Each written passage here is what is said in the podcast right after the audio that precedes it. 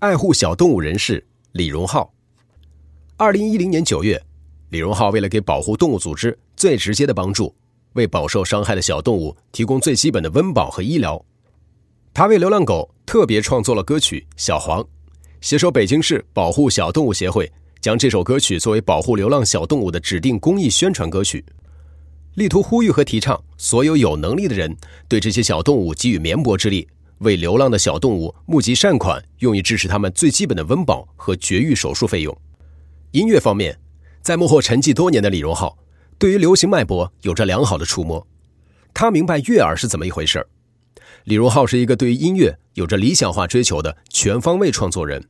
他痴迷于 soul、R&B 等黑人音乐。那些让人心窝倍儿舒坦的节奏和音色，直接师承美国骚音乐时代，但是却又把华语听众的习惯照顾得如此妥帖，这就是李荣浩的才能，也是 Made in China 的才能。二零一五年一月十六号，作为首位踢馆歌手参加《我是歌手》第三季，李荣浩唱的就是他的成名之作《模特》，